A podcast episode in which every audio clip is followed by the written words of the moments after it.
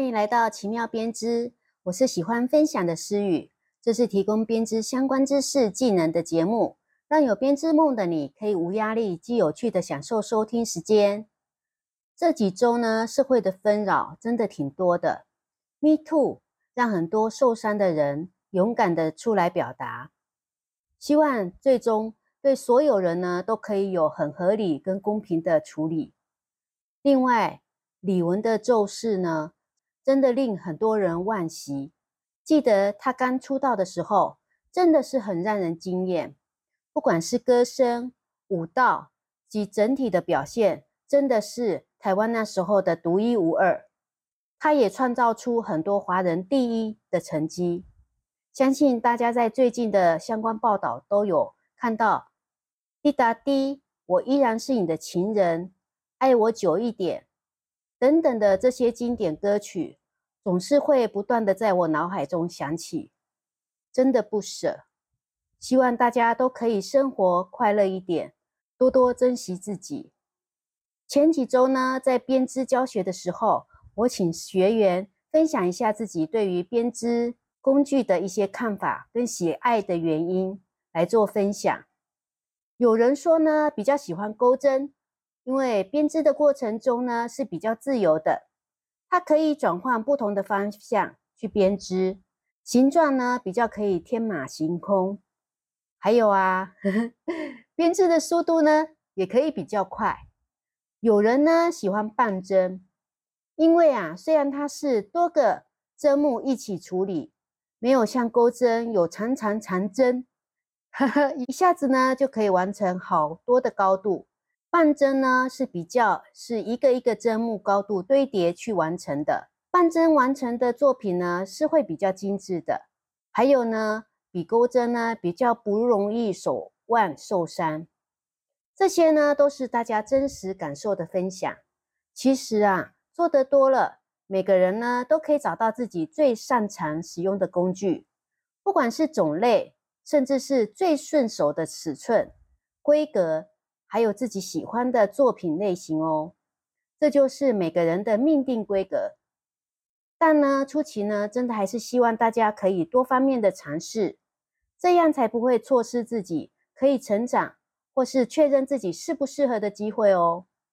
哈，别怕，这不是年轻的时候的升学考试，只是兴趣，所以呢，并不会因为做的不适合而让你的人生有所波折。所以啊，多试就对了。被发现呢，每个人都不同哦。这就是手工艺自己创作的好玩之处。就算是一样的工具、一样的线材，但配上大家不同的个人独特审美观，从选色、配色及每个人的工具操作方式，作品就是会呈现出不同的美。每个人在过程中所获得的也有所不同。今天就跟大家来一趟毛线编织工具之旅。我们呢将探讨毛线编织中最常用的工具——半针、钩针和阿富汗针，它们之间的发展历史、功能差异，以及它们各自有什么样的特色跟优缺点。让我们现在来开始吧。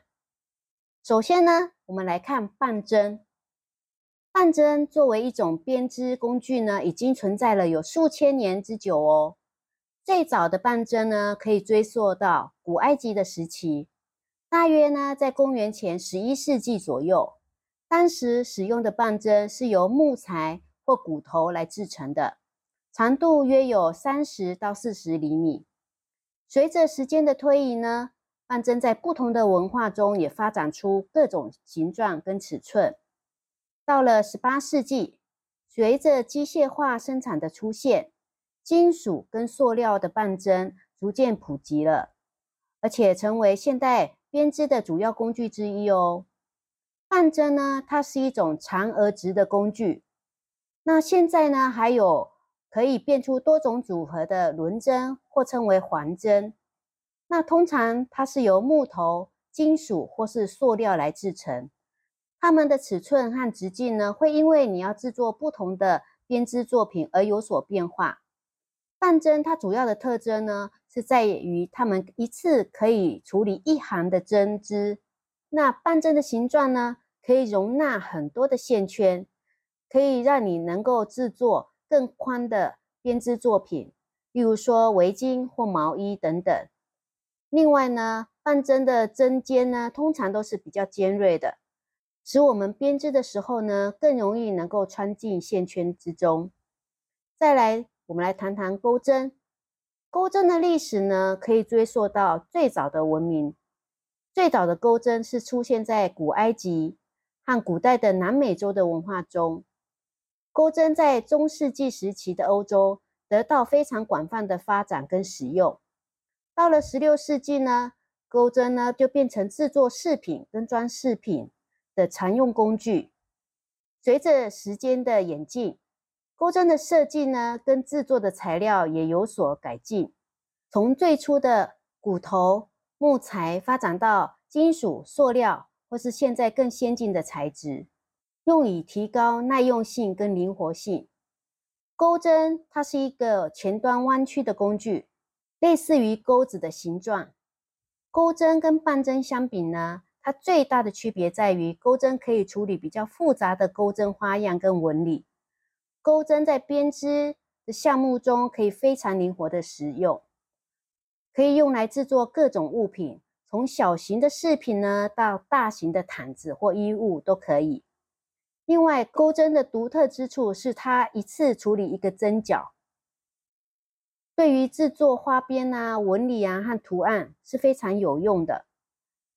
而且它很适合初学者，对初学者来讲，它是更容易掌握技巧的。最后呢，我们再来介绍一下阿富汗针。阿富汗针呢是一个相对比较新的工具，它起源于阿富汗地区的传统编织技术。阿富汗针的设计灵感来自于古老的纺织的传统。虽然啊，阿富汗针是在阿富汗地区或是其周围地区使用最为广泛，但随着全球化跟一些讯息的共享，目前呢，它也成为全球的一种受欢迎的编织工具。最近呢，我要买阿富汗针，还频频缺货呢。那它的特点呢，之一就是它是一个长而直的钩针。阿富汗针呢，在处理大型的项目或使用粗毛线的时候是非常实用的，例如毯子或是披肩，因为它的长度是可以处理更大范围，使我们可以创造出更宽松的编织花样跟纹理。也适合使用粗毛线或其他较粗的线材来创造出厚实跟温暖的作品哦。我们来总结一下各种工具的优缺点。半针呢，它适合制作较宽而平面的作品，例如说围巾跟毛衣，但在处理比较复杂的纹理或花样时，可能会有一些限制。那钩针呢，相对是比较灵活。可以处理各种花样跟纹理，适合制作不同尺寸的和形状的物品。阿富汗针呢，它在处理大型或是粗毛线的项目是非常实用的，但对于小型或比较细致的项目呢，可能又不大适合。那这三样工具使用时，我们手部有哪些需要注意的地方呢？才不会容易受伤？接下来啊，大家一定要注意听哦。在使用半针、钩针和阿富汗针的时候，我们有一些需要注意的地方，来确保我们可以安全并且避免受伤哦。那以下是一些建议：第一个就是姿势跟我们手部要放松，保持正确的姿势呢，避免手部疲劳和不舒服是非常重要的。确保呢，我们坐姿要很舒适，手臂呢跟手腕要放松而且自然。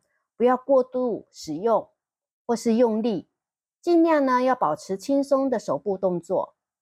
第二个呢就是手部休息，我们一定要定期休息手部跟手腕，我们避免一次过长时间的过度使用。长时间连续编织呢，可能导致我们的手部会疲劳跟紧张，所以呢一定要做一些手部的伸展或是放松的动作，例如说。握握你的拳头，张开放松。另外就是旋旋转你的手腕，顺时钟或是逆时钟的旋转，都有助于疏解压力哦。还有啊，一定要做个三十分钟就要休息，走动一下哦，就跟你的眼睛是一样的。还有，我们要保持针具的清洁，定期清洁跟消毒我们的针具是非常重要的卫生习惯，可以避免细菌跟污垢的产生。使用适当的清洁剂啊，或是温和的肥皂水来清洁针具，并确保它们可以完全干燥后，我们再来使用。第四个呢，就是针尖的安全。针尖呢，通常都很锐利，因此我们在使用时还有储存的时候都要小心，确保呢将未使用的针具可以放在安全而且有包装的位置里面，尽量远离儿童呢或是宠物。另外，我们在使用的过程中呢，一定要避免针尖来刺伤自己或别人哦。第五个呢，我们在编织的时候要注意线材的张力。适当的线材张力呢，对于我们的编织项目的成功是非常重要的。过紧的张力可能导致呢我们的手部紧张跟疲劳，而过松的张力呢，可能导致我们的编织松垂或是不均匀。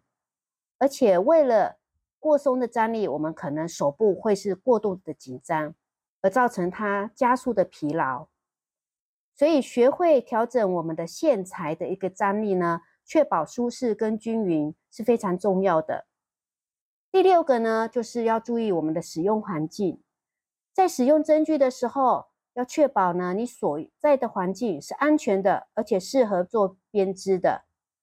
不要在行动不便，或是在行走走动当中，或是在狭小跟杂乱的空间中做操作哦，以避免来发生意外。最重要的是呢，作为使用者呢，一定要保持警觉跟耐心哦。编织呢需要专注跟细致的动作，应该要避免分心或是匆忙的操作。当我们专注于手工编织的时候呢，你可以更好的操控这些针具，并且可以减少受伤的风险。最重要的呢，大家可能关心的是，这些工具的握法是否会有影响手部的舒适度呢？那它们有什么样不同的握法呢？第一个半针，半针的传统握法呢，它就是把半针放在我们的右手靠近针尖的地方呢。我们是紧贴着我们的手掌，所以你的半针是放放在你的手掌底下的。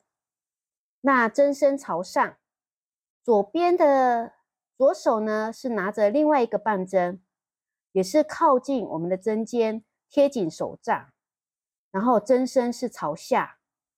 这种的握法呢，比较适合比较长的半针，是一个传统的编织方式。另外一个类似刺绣的一个握法。它主要就是将半针握在右手，手指捏住针尖的地方，然后针是在我们的手掌上面，左手呢握住另外一个半针，靠近针尖的位置，是贴紧的手掌的。这个呢握法比较适合，就是比较细或是短的半针。钩针的握法有两种，一个叫做刀柄式的握法。它就像我们拿着一个刀子一样，钩针呢握在右手上面，大拇指、食指、手掌都是放在钩针的上方，用于控制钩针的动作。这个握法呢，比提供了比较好的控制力跟准确性。另外一个像握笔一样的握法，将钩针呢握在右手中，像握住笔一样，我们是大拇指放在。钩针的上方，其他的手指呢是在钩针的下方，就像拿笔一样。这种握法呢，它比较适合比较轻松跟流畅的动作的钩针项目。阿富汗针呢是刀柄的握法，它将阿富汗针握在右手上，就像拿着刀柄一样。我们所有的手呢都是放在在阿富汗针的上方。所以它有比较好的控制力跟平衡。需要注意的是，这些握法呢，会因为个人的习惯跟舒适度的问题，每个人可能最后会演变成自己独特的握法，可以根据自己的喜好啊，还有手部的舒适度来进行调整。重要的呢，我们是要保持我们手部放松，避免过度使用、过度用力和紧张，来确保呢我们长时间使用的舒适度。如果你是新手呢，可以尝试不同的握法，最终找到适合自己的一个最佳方式。如果要说哪一种握法对手腕是比较友好呢？我觉得是刀柄的握法，因为它比较可以使用整只手腕跟你的手臂一起动作，可以减少转动手腕的动作。另外要注意，钩针跟阿富汗针，它的针头的钩子。需要向下垂直线圈的底部，这样呢，你就可以减少用手腕去转动钩子针头的次数，来减少伤害哦。但呢，这些都是要需要多多练习，来习惯成自然。不管呢用哪一个方法，重点就是一定要适度的休息，放松手部哦，多做转动手腕的舒缓动作。好喽。毛线编织工具之旅就到这了，希望小雨们不管是兴趣之旅还是人生之旅，大家都可以多多抬起头，看看旁边的风景，也多多踏出一步，尝试不一样的东西，让自己的心更加开阔，让自己有不同的可能性，好吗？让自己开心最重要喽。那我们下周再见啦！拜拜。